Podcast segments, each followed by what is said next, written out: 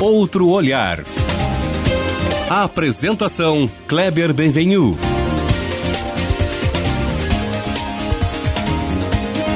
Olá, bom dia, bom dia família Bandeirantes, bom dia para você que nos escuta na intimidade do rádio aqui nesse sábado de manhã ou também que nos acompanha aqui pela internet. Sebastião Melo ganhou a eleição em Porto Alegre, Manuela ficou em segundo, Marquesan não foi nem para o segundo turno, mas a disputa teve um personagem que não esteve nas urnas, José Fortunati.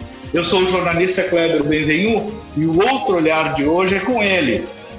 Claro que nós vamos falar sobre isso, porque a desistência da candidatura do Fortunati após a justiça impugnar seu vice mexeu na eleição, mas a trajetória, a experiência, o legado de José Fortunati nos enseja ouvi-lo sobre tudo, especialmente sobre o futuro de Porto Alegre, a cidade que ele e que nós tanto amamos. O Fortunati, como eu disse, é uma referência da história da cidade, respeitado por aliados e por adversários. Isso ficou muito claro também nessa eleição.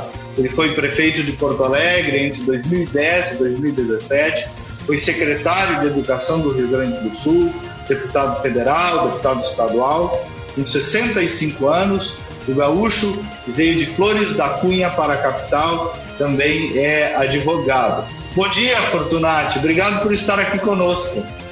Bom dia, Kleber. Grande alegria, enorme satisfação estar contigo nesse, nesta manhã de sábado para trocarmos ideias, conversarmos, enfim, podermos ao longo desses 30 minutos estabelecermos uma relação com o nosso ouvinte. Bom dia. Legal. Bom dia, prefeito. Vamos começar por esse fatual para depois a gente ir para uma abordagem uh, maior. Primeiro, saber se o senhor está bem, se o episódio está compreendido e superado, o episódio dessa eleição. Eu escrevi no meu Twitter aquele dia né, em que o senhor anunciou que não iria mais ser candidato. Temos políticos dignos, sim. José Fortunati é um exemplo disso e, apesar da sua desistência, de novo, o senhor deixou um legado. Falo isso uh, aberta e respeitosamente aqui para o senhor. Eu queria saber se o senhor está bem e também se esse episódio está tá superado. Bom, em primeiro lugar, obrigado pelo carinho, pela solidariedade, eh, meu querido amigo Kleber. Estou bem dentro do possível, naturalmente, todos estamos numa realidade diferente, com a Covid especialmente, mas eu, obviamente, estou tentando de todas as formas ultrapassar o processo que me foi muito dolorido, porque surpreendeu, me surpreendeu de uma forma muito intensa, nos pegou realmente de surpresa.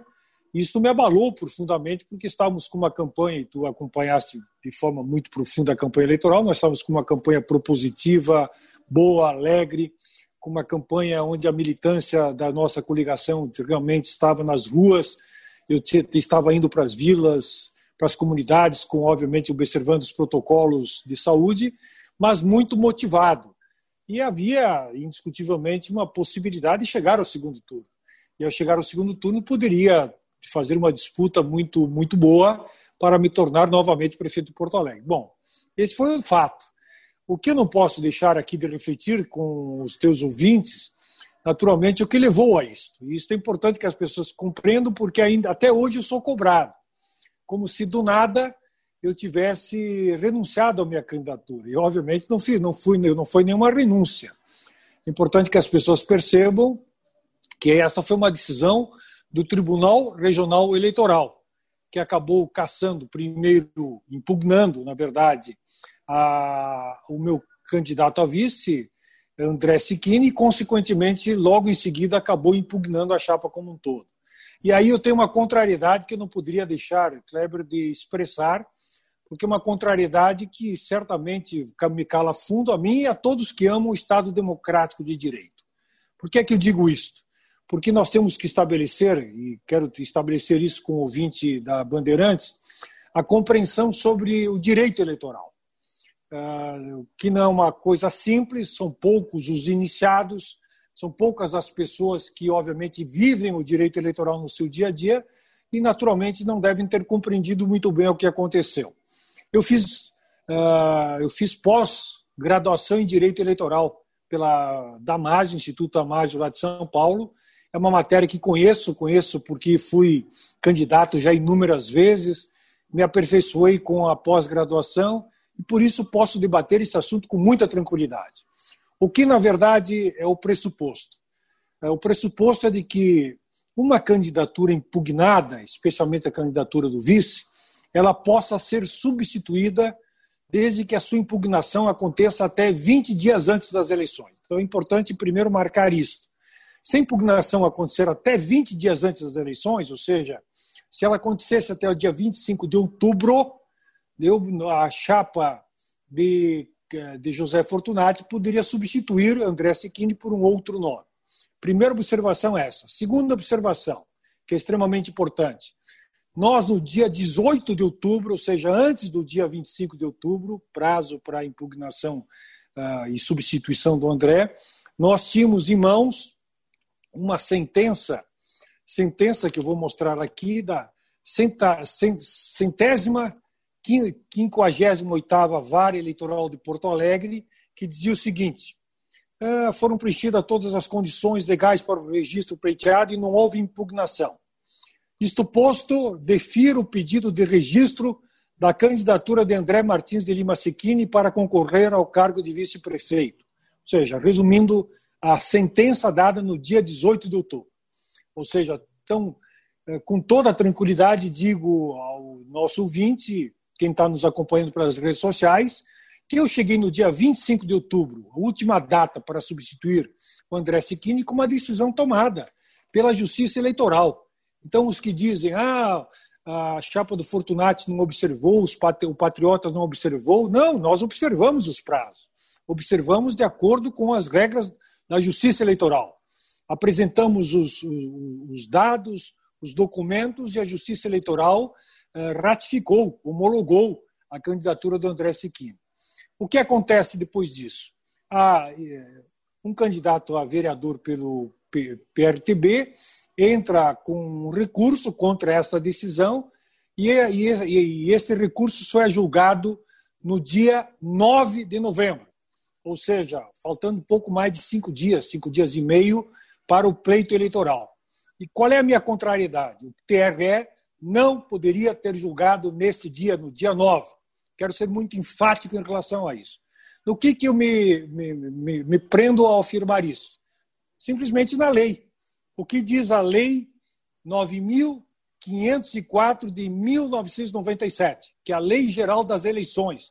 As eleições brasileiras são normatizadas pela Lei 9.504 de 1997, lá no seu artigo 16, parágrafo 1, diz o seguinte: todos os pedidos de registro de candidatos, inclusive os impugnados e os respectivos recursos devem estar julgados pelas instâncias ordinárias, primeiro e segundo grau, ou seja, no TRE, e publicadas as decisões a eles relativas até 20 dias antes das eleições. Compreenderam bem? Ou seja, este recurso deveria ter sido avaliado até antes do dia 25 de outubro. Para quê? Com a impugnação feita, não estou discutindo o mérito que levou à impugnação do André. Estou discutindo o prazo. Ele poderia substituir. Exatamente. Mais do que isso, Kleber, podia dizer, ah, não, mas essa é uma lei de 97, eh, podemos ter outra compreensão. Não. A resolução, vou aqui eh, salientar o ouvinte da Band, nosso, que nos acompanha também pelas redes sociais. Resolução 23.609, do Tribunal Superior Eleitoral de 2019, do ano passado. Então, nós não temos somente uma lei de 97, nós temos uma resolução de 2019, preparando as eleições. Lá no seu artigo 54, a resolução do TSE simplesmente repete o artigo 16, parágrafo 1 da Lei 9.504, ou seja, a redação é a mesma, dizendo que qualquer ato, qualquer pedido de impugnação, ele tem que ser julgado até 20 dias antes. Por que, que a lei é muito clara e a resolução do TSE é muito clara? Porque havendo impugnação, e não estou, volto a dizer, Kleber, não estou discutindo o, o, mérito do acórdão do TRE. Porque a gente sabe que a segunda instância tem todo o poder para, obviamente, contrapor a primeira instância, que foi a, a da vara da justiça. Então, não é essa a discussão. A minha discussão é muito simples. O que o TRE fez foi rasgar a lei, foi simplesmente passar por cima da lei, foi decidir num prazo fora da lei. Bom, e, e, assim... e, qual, e, qual, é a sua hipótese para essa motivação? Falta de estrutura administrativa, descaso, alguma intencionalidade? Como é que o senhor explica na sua cabeça ou na sua investigação, pessoal? Ah. O que eu vi, o que eu vi do presidente do TRE, a quem eu prezo, meu amigo pessoal, conheço há muitos anos, é, o que o presidente diz ah, é que eram muitos casos é, para nós julgarmos, e não é o único caso que nós julgamos, então nós acabamos entrando, e, só, e só, o julgamento só pode, ser, só pode ser feito no dia 9. Mas o que eu chamo a atenção é o seguinte, Kleber, se o julgamento se dá no dia 9, não por minha responsabilidade, não, eu sou vítima, não sou ré nesse caso, mas por responsabilidade do Tribunal Regional Eleitoral, o que, que o TRE deveria ter feito? Seguido a lei e permitido que eu substituísse o candidato ao vice, porque estava dentro do prazo. Eu apresentei os documentos dentro do prazo, houve um reconhecimento da própria Justiça Eleitoral de que o André Siquini estava homologado a sua candidatura. Então, se, eu, se obviamente se a decisão acontece somente no dia 9, 15 é, horas da tarde, ou seja, faltando cinco dias e meio para o processo eleitoral, obviamente impugna o vice mas, levando em consideração o que a lei dizia, era simplesmente dizer: tá bem, o vice está impugnado, então a chapa da coligação Todos Somos Porto Alegre pode substituir o candidato a vice. Isso seria lógico. O que eles fizeram, e isso é importante deixar claro uh, para o ouvinte da Band, eles impugnaram o vice e, consequentemente, impugnaram, ato seguinte, a chapa completa. E o que poderia fazer? Fazer o recurso, como eu havia anunciado. Aí vem mais um detalhe interessante, interessante entre aspas. O julgamento se deu segunda-feira, dia 9, às 15 horas, 3 horas da tarde. Às 9 da noite, 21 horas do mesmo dia, é, é publicado o acórdão no site do Tribunal Regional Eleitoral, para conhecimento público, especialmente da imprensa. Só que, mais uma questão jurídica importante, eu não posso pegar esse acordo do, do, do site e fazer o recurso. Na verdade, tive que esperar que o acórdão fosse publicado na página oficial do Tribunal de Justiça do Estado e, a partir daí, fazer o recurso. Só que, pasmem, o acórdão é publicado no dia 9, às 21 horas, e só é colocado na página do Tribunal Regional Eleitoral para que eu pudesse fazer o recurso, não no dia 10, que era o dia seguinte, mas no dia 11 8h33 da manhã. Então, incompreensível, isso é absolutamente incompreensível. Então, na verdade, fica claro, não, não vou aqui fazer juízo de valor, mas fica claro que o tribunal, primeiro, contraria a lei, toma uma decisão no momento em que não poderia estar tomando essa decisão. Caça a chapa quando não poderia estar caçando a chapa.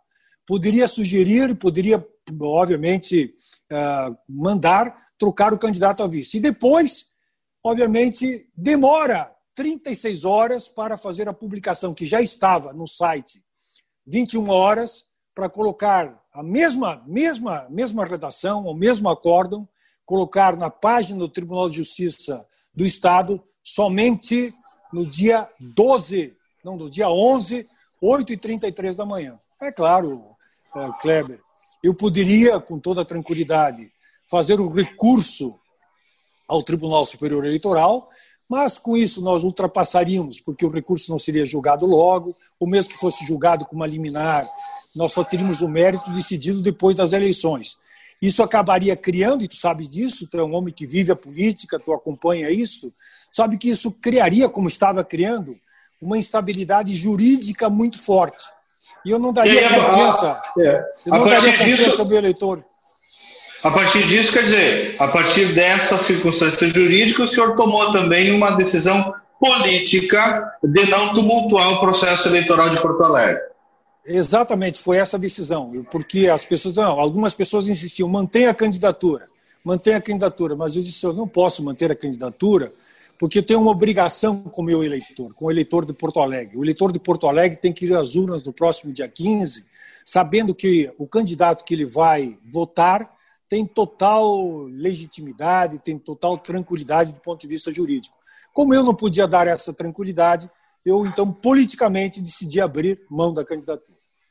E, e politicamente, por vias inversas, uh, o senhor acabou também ganhando a eleição, porque o, o seu apoio acabou sendo decisivo para o Sebastião Melo. O senhor vê desse modo também? É uma vitória política sua também, do seu legado?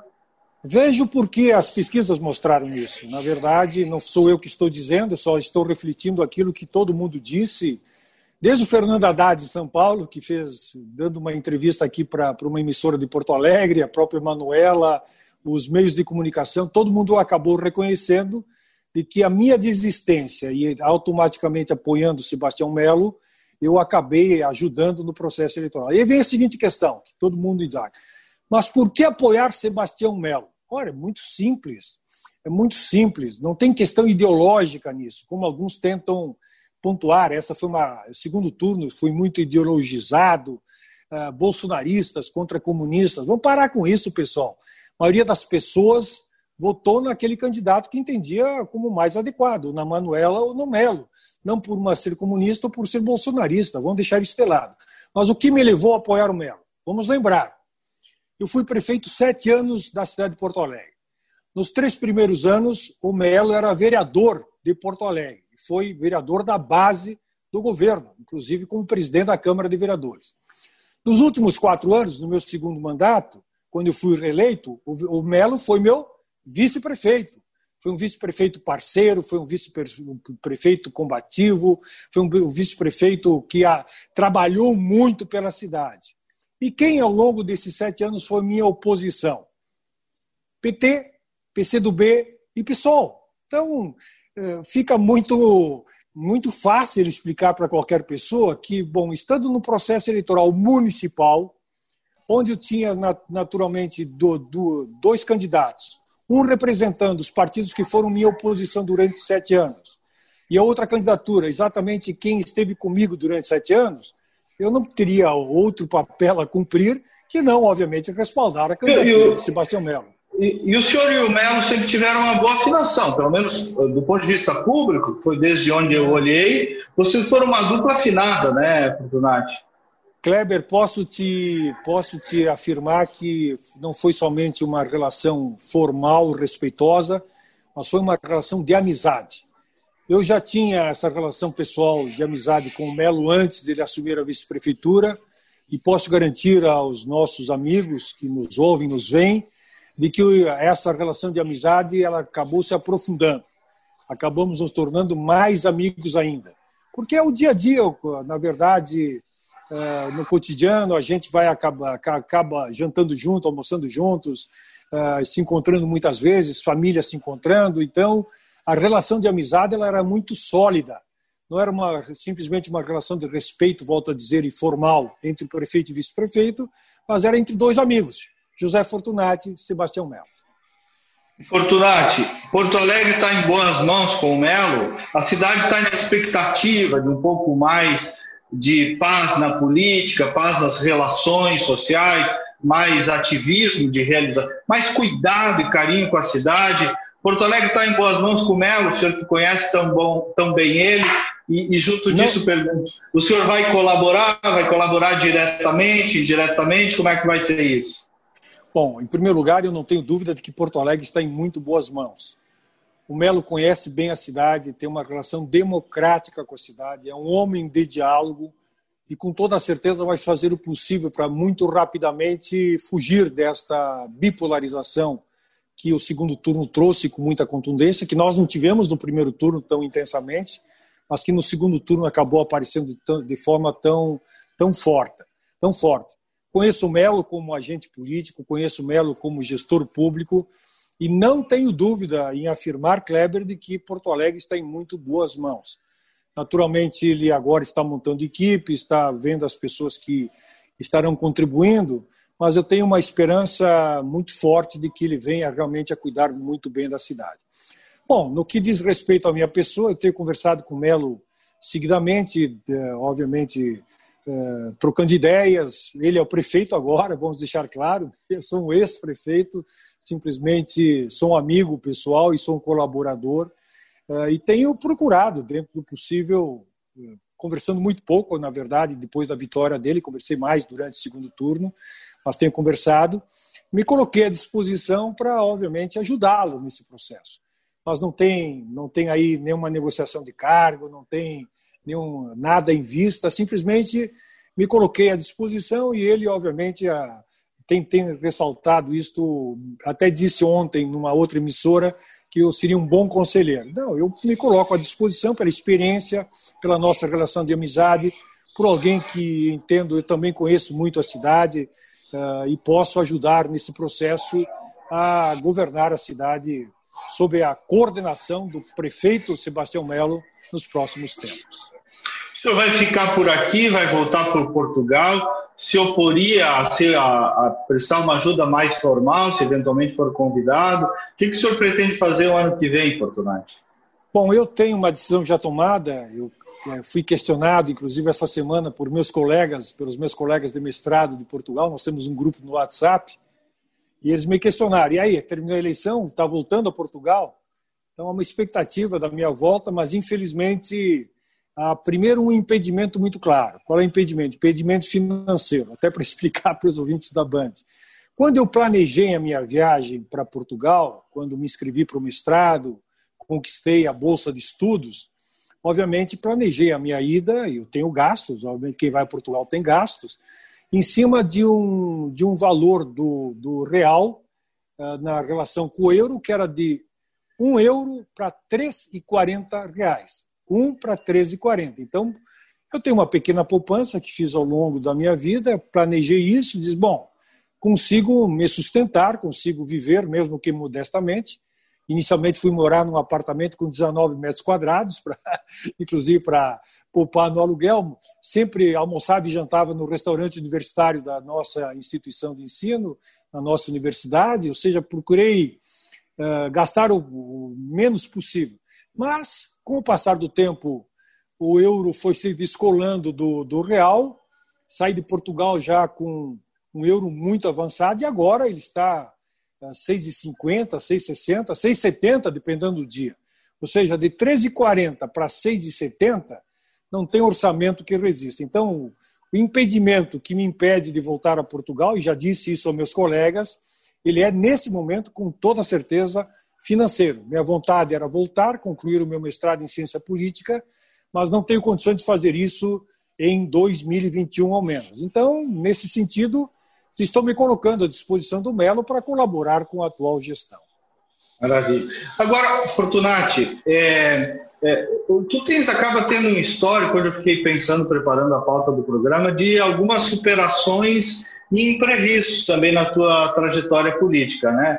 Eu lembrei que tu saíste do PT naquela época, numa clara traição do Tarso Genro, né? um episódio que ficou explícito. O PDT, tu eras candidato ao governo do Estado, acabou perdendo um pouco o apoio do partido. No PSB, uma migração para ser candidato ao Senado, acabou não se viabilizando. Agora, no PTB, pelo que eu entendi, tu fosse muito bem recebido, acolhido. Teve de novo esse imprevisto. Como é que o senhor avalia tudo isso? azar, é um pouco o sistema, alguma autocrítica, é, é turbulência, de tédio é que não foi a sua trajetória. Afora, evidentemente, todas as vitórias, né? Eu estou recolhi aqui alguns intercalços, né?